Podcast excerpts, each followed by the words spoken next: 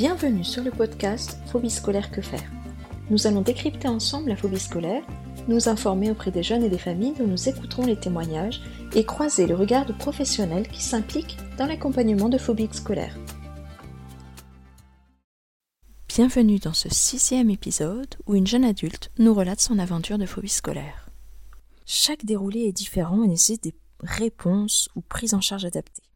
Pour cette jeune, qui a aussi expérimenté la scolarité par le CNED, il fut nécessaire un temps de s'appuyer sur des soins plus proches que des consultations régulières. Elle décrit les différentes étapes qu'elle a dû franchir avec courage. Sa situation actuelle nous montre qu'il est tout à fait possible d'émerger de l'évitement scolaire et de poursuivre ensuite par des études choisies et qui plaisent. Pour cela, il lui a fallu faire preuve de beaucoup d'abnégation et s'entourer des personnes qui correspondaient à ses besoins. Bonne écoute. Je te remercie beaucoup d'avoir accepté de venir ici pour témoigner euh, de ton vécu euh, face à la phobie scolaire. Et donc si tu veux bien, bah, je te laisse te présenter un petit peu euh, pour nos auditeurs. Oui, merci. Alors, bah, je suis maintenant une jeune adulte de 19 ans et je suis actuellement dans les études supérieures.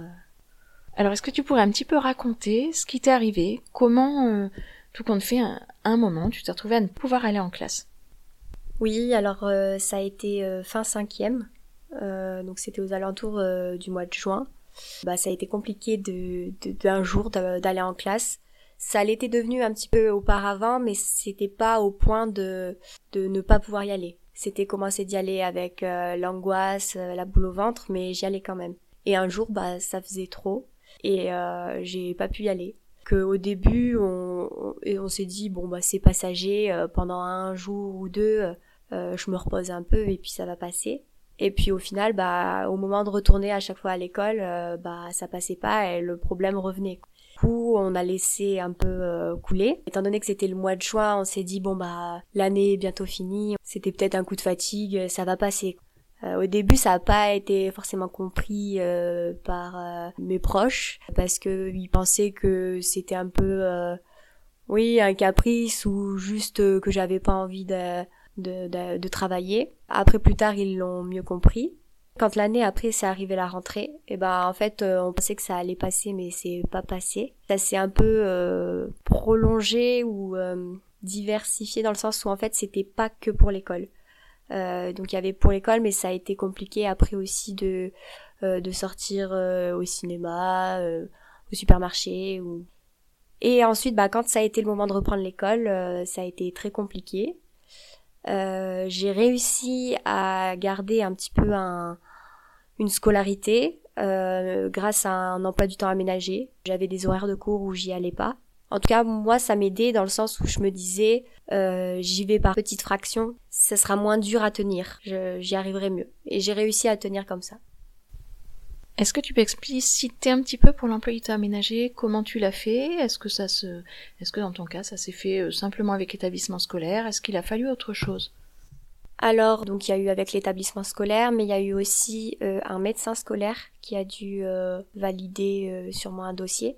Et c'était aussi à la demande d'un de mes médecins. J'avais pu un peu choisir, même si c'était en en partenariat avec l'école euh, de dire un peu quels euh, horaires de cours je n'assisterai pas.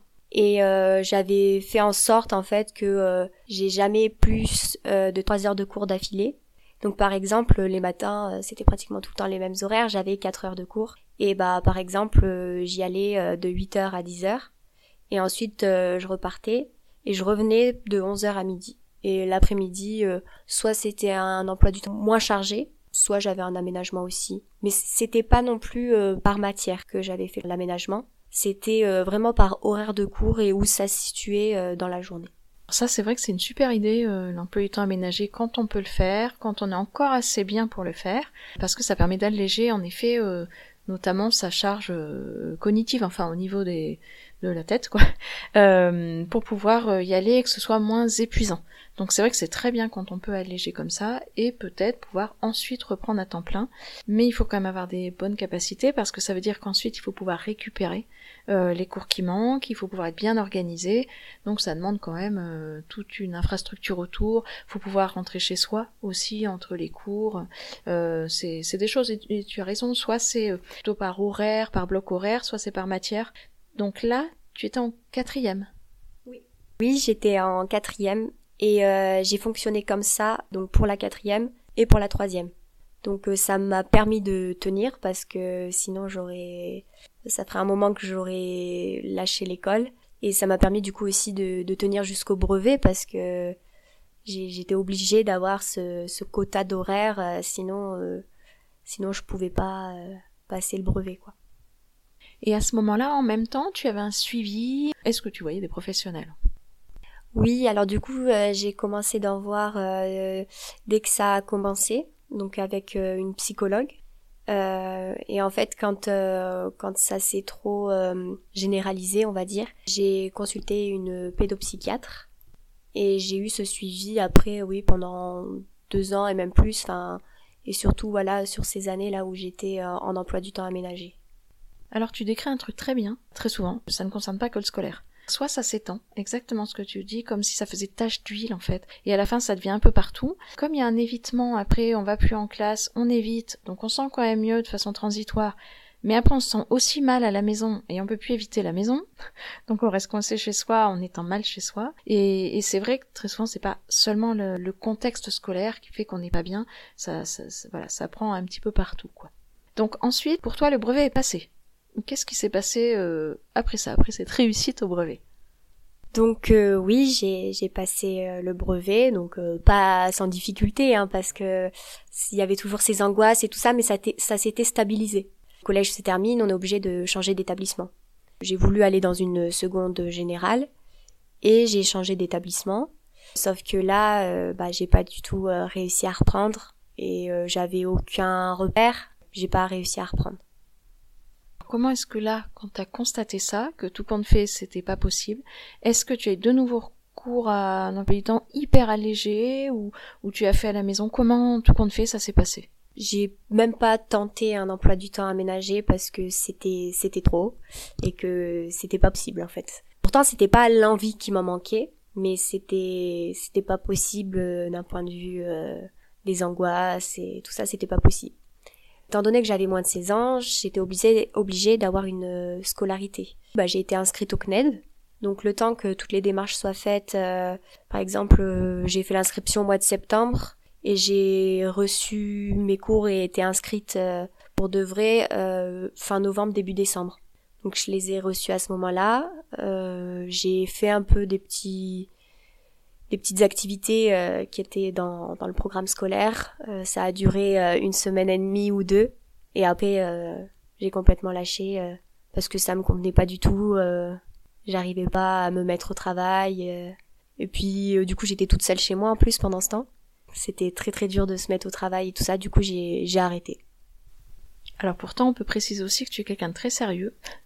Euh, donc c'est bien la preuve que c'était pas ça le problème. C'était pas euh, en effet la paresse ou le je veux plus en faire, c'était que même ça, c'est devenu plus possible. Il faut pouvoir s'organiser avec le CNED. Souvent, il faut aller bien pour pouvoir s'organiser. Le CNED, c'est plein de fois où c'est pas faisable à la maison. Il faudrait presque avoir un répétiteur tout le temps avec soi qui laisse un comme un emploi du temps scolaire en fait. Donc c'est en effet c'est très difficile. Quand t'as constaté que ben l'angoisse était tout le temps présente, que c'était pas possible de se mettre au CNED, Qu'est-ce qui s'est passé pour la suite? Bah à ce moment-là, euh, moralement c'est c'est compliqué parce que bah on se dit euh, comment on va faire parce que euh, on n'arrive plus à aller en cours, on n'arrive plus en fait à sortir de chez soi et même une alternative aux cours en présentiel ça marche pas. Donc on se pose plein de questions. Alors bah j'ai essayé, enfin j'ai fait plusieurs choses. J'avais une un suivi avec une psychologue et avec une pédopsychiatre. J'ai essayé de faire euh, d'aller voir euh, un hypnothérapeute. J'ai fait aussi euh, micro-kiné. Enfin voilà, je suis passée par plein de choses, mais j'ai pas vraiment réussi à, trouver ça, enfin à trouver ce qui me correspondait. À un moment, en fait, on m'a parlé d'un service euh, qui accueillait des jeunes en fait qui avaient des difficultés euh, pour aller en classe. Euh, on m'en avait déjà parlé avant, mais j'avais tout de suite refusé parce que ça me faisait trop peur d'y aller et du coup j'avais même pas envisagé la possibilité. Et sauf que bah au bout d'un moment, vu que j'arrivais à un point de non-retour, j'avais plus de solution. Et bah je me suis dit bah je vais essayer ça parce que de toute façon j'ai rien à perdre, tant essayer. C'est vrai que l'hospitalisation, c'est pas le truc où on va, euh, on saute à pieds joints et on y va le cœur léger. Hein. Et comme tu le dis, souvent on, arrive en hospitalisation parce qu'on a euh, déjà essuyé tous ces jokers. Voilà. Ce qui en tant que professionnel parfois peut être un peu difficile parce qu'on se dit ouf, je suis la dernière roue de secours des, la dernière roue du, carrosse plutôt pour les pour les personnes et les minces euh, ils ont déjà tout essayé et on se dit bah pourvu que malgré tout ce qui a échoué avant ben on puisse nous tenter de un peu d'aider. Mais en effet c'est difficile. Et c'est vrai que hum, tu, tu décris bien qu'au début on t'en a parlé mais c'était pas le moment parfois pour ces hospitalisations, bah, c'est bien qu'on trouve le moment. Ça peut être bien aussi euh, parfois de rencontrer, de faire quand même des dossiers, euh, de d'envoyer des dossiers pour le service, de rencontrer en préadmission et de prendre le temps de réfléchir au truc. En tout cas, de savoir que ça existe. Et puis après, on prend le temps qu'il faut, plusieurs mois s'il y a besoin. Euh, souvent il y a des listes d'attente. On prend le temps qu'il faut pour pouvoir ensuite se dire, oh bah voilà, maintenant je suis prêt. Je me suis dit que ça allait pas être le bagne, que en effet c'est une hospitalisation, c'est pas drôle, mais je veux avancer. Enfin, ça c'est si le reste n'a pas pu fonctionner. Hein. Et donc tout compte fait, tu t'es dirigé vers cette unité-là.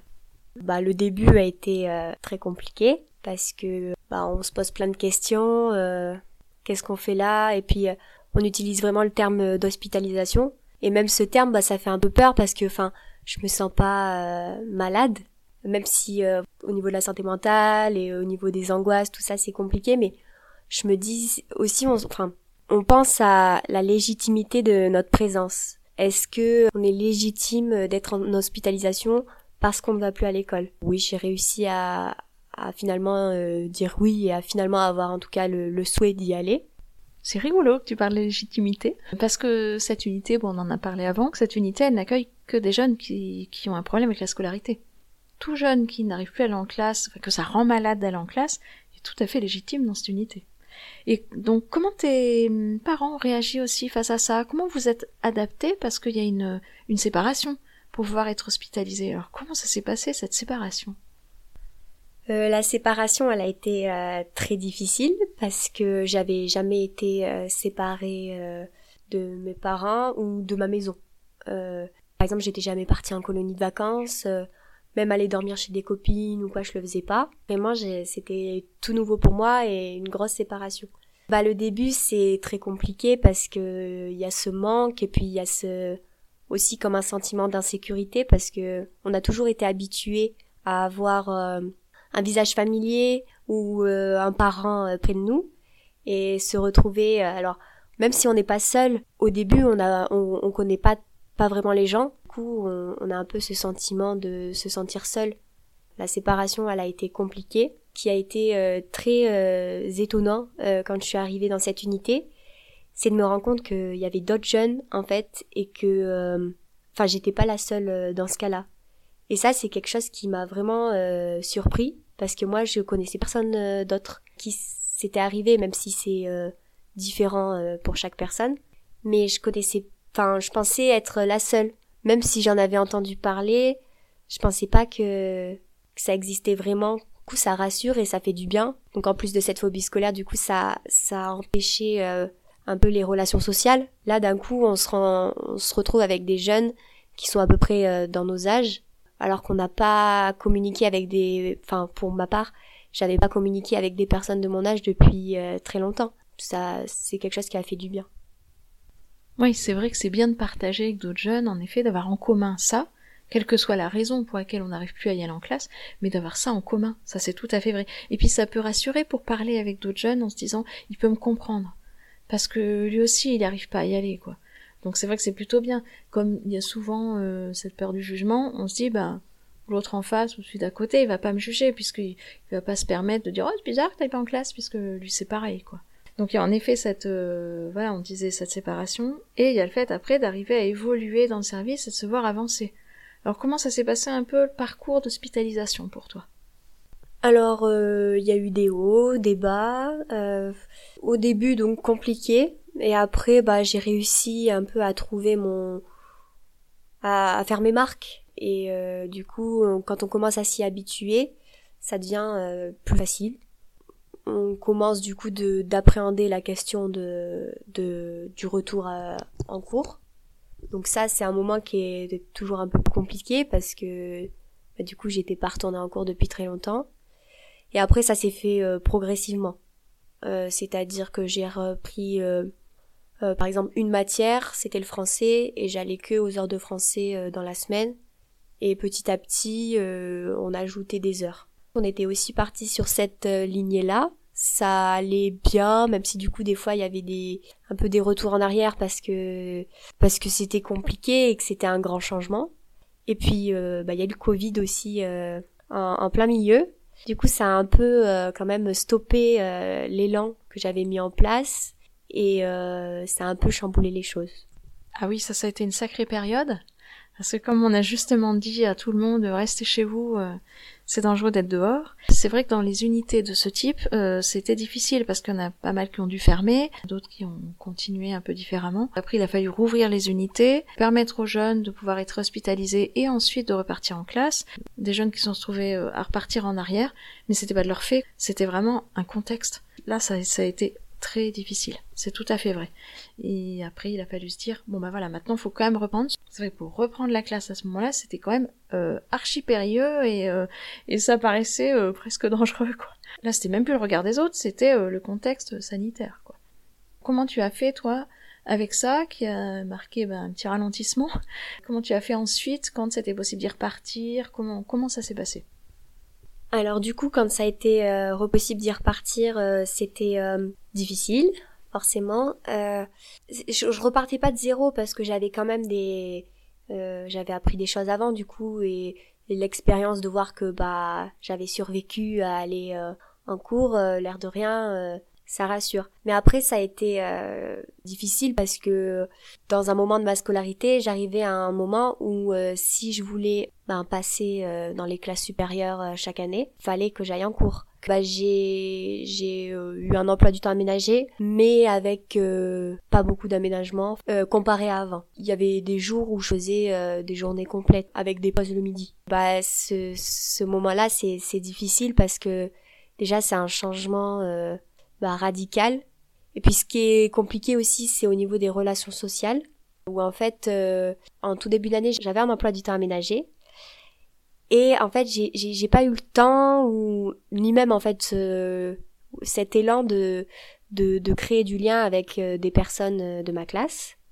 Ce qui fait qu'en fait, bah, quand le temps a passé et que j'ai quand même, enfin, que j'ai voulu créer du lien, bah c'était trop tard parce que les groupes étaient déjà formés.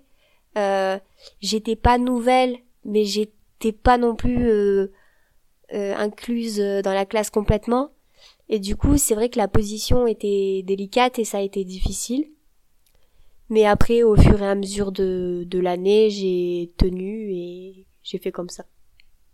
Est-ce que tu pourrais un petit peu expliquer comment ça se passe justement par rapport aux autres à l'école quand on a un emploi du temps aménagé, qu'on arrive par exemple en plein milieu d'année là sur des hospitalisations? Alors c'est plus facile quand c'est pour la rentrée scolaire, mais qu'est-ce qu'on dit aux autres? Comment on fait pour expliquer que bah oui on n'est pas là tout le temps, on est peut-être là que 3 heures dans la semaine ou 15 heures dans la semaine? Comment on gère ça face aux autres? D'autant plus quand on a peur du regard des autres. Alors euh, ça c'était un sujet compliqué euh, pour moi parce que euh, je je savais pas euh, quoi dire euh, aux autres euh, et puis je voulais pas parler de phobie scolaire ou d'angoisse parce que j'avais peur qu'ils se disent ah mais c'est bête elle a peur d'aller à l'école alors que que nous on fait ça machinalement enfin j'avais peur voilà qu'ils qui comprennent pas j'ai esquivé un peu les choses. je sais qu'il y en a qui, qui en parlent ou qui à, à la classe ou passe par les professeurs pour expliquer que bah l'élève sera en, classe euh, tel jour ou sur telle matière. Et moi, j'avais pas vraiment fait ça parce que je, je, m'en cachais. Je, j'essayais de faire comme si ça, ça n'existait pas, bon, même si je pouvais pas je pouvais pas nier que bah il y avait des heures de cours où j'y allais pas du tout. Du coup, j'ai essayé d'esquiver un peu à chaque fois. Et euh, on m'a posé du coup euh, la question hein, à plusieurs reprises. J'ai jamais vraiment su quoi répondre, mais j'ai essayé de rester large en disant que j'avais des problèmes de santé qui faisaient que je pouvais me rendre tout le temps en cours. Ensuite, comment est-ce que ça a évolué puisque l'issue est extrêmement positive pour toi? Comment as-tu fait pour la suite de l'hospitalisation comme ça? Alors, euh, bah, au fur et à mesure du coup d'aller euh, d'aller en cours, euh, bah, on s'y habitue et ça devient moins dur parce que parce que bah on s'est rendu compte que voilà, on a réussi à les faire à le faire les autres fois. On a moins cette appréhension de pour la suite. Et au fur et à mesure des choses, en fait, ça, ça, s'est pas fait du jour au lendemain. Ça a été long, j'ai réussi en fait à m'habituer un peu. C'est vraiment cette notion d'habitude euh, qui était présente et à me dire que bah je pouvais euh, y arriver et que ça allait aller. Pour euh, la classe de terminale, j'ai changé d'établissement pour repartir d'un nouveau pied et du coup sans étiquette aussi sur la tête parce que dans la classe où j'étais quand j'avais un emploi du temps aménagé, ça enfin j'avais pas vraiment réussi à me à m'intégrer et euh, du coup, euh, quand j'ai eu un emploi du temps complet, j'ai après changé d'établissement pour atterrir dans une classe nouvelle et, euh, et repartir un peu de zéro, sans étiquette. L'année s'est bien passée. Voilà, il y a toujours des petits moments forcément d'angoisse, mais ça s'est ça s'est très bien passé et et rien que de petit à petit, rien que de voir qu'on y arrive, bah ça nous pousse à le faire. Enfin, pour ma part, ça m'a poussé à le faire encore plus parce que je voyais que c'était possible. C'est tout à fait vrai, parce qu'on prend euh, confiance, bon, en soi, et dans l'environnement aussi. Et c'est bien parce que c'est vrai que tu as changé pour être dans un établissement où euh, tu t'es dit, bah voilà, là je vais avoir un autre système de confiance autour de moi, puisque j'aurais pas, comme tu as dit, l'étiquette là. Euh. donc c'est vrai que tu t'es donné une, une chance un peu de rebondir.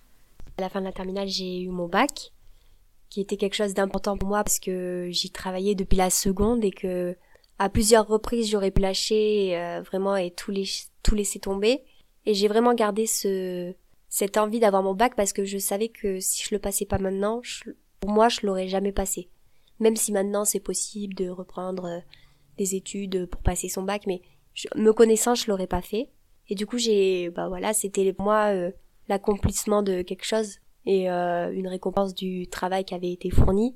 C'est génial parce que tu montres qu'on peut tout à fait avoir un parcours bah, semé d'embûches, être passé par la case hospitalisation, par des emplois temps aménagés, bah, même quelques années, et s'en sortir très bien. Et même savoir euh, gérer aussi tout seul.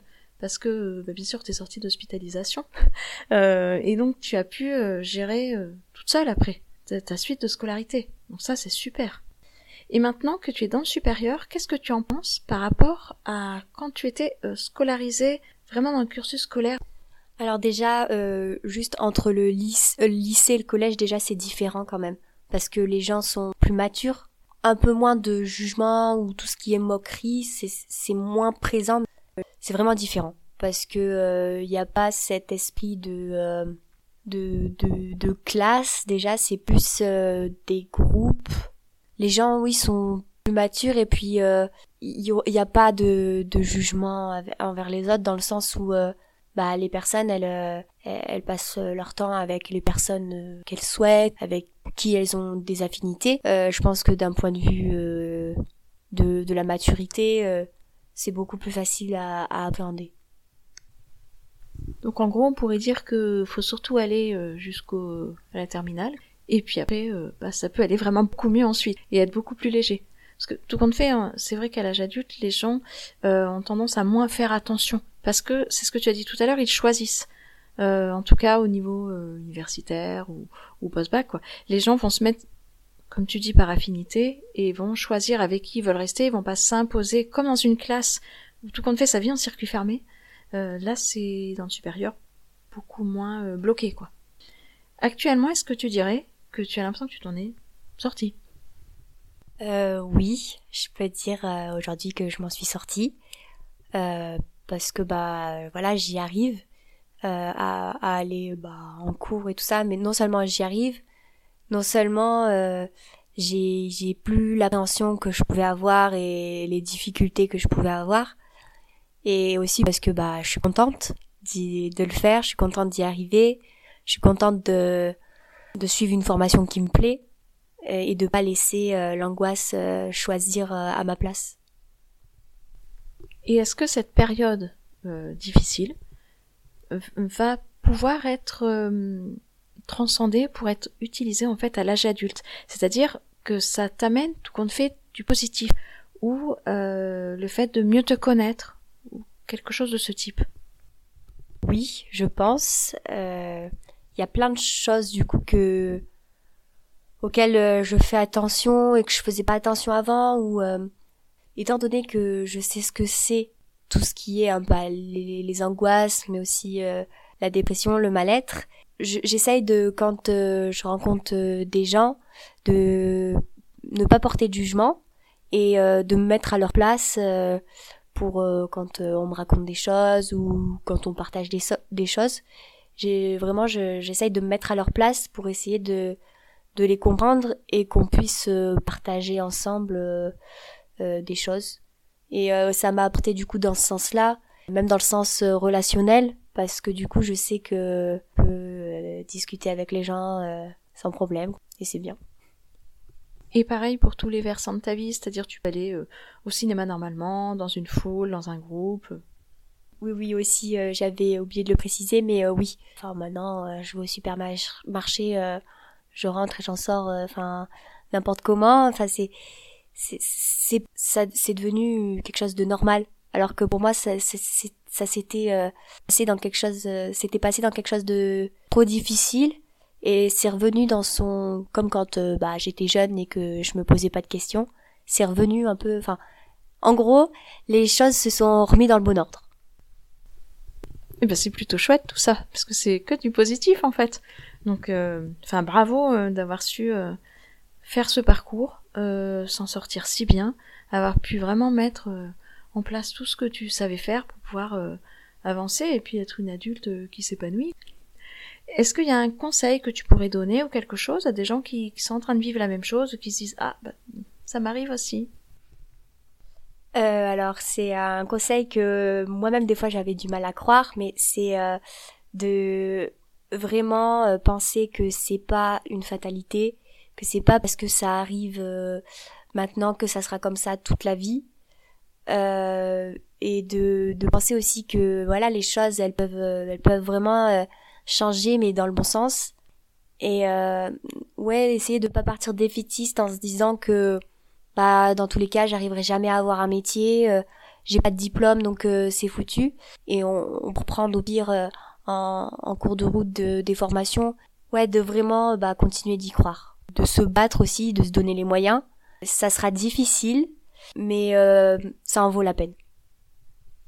Merci beaucoup d'être venu partager voilà ce, ce parcours de vie, euh, ce moment un petit peu enfin, beaucoup plus difficile à vivre, dont tu sors euh, transformé, j'allais dire, et avec euh, des, des connaissances sur toi qui sont voilà bien meilleures et qui te permettront d'ailleurs d'être aussi prémuni de ce qui peut arriver après en étant adulte.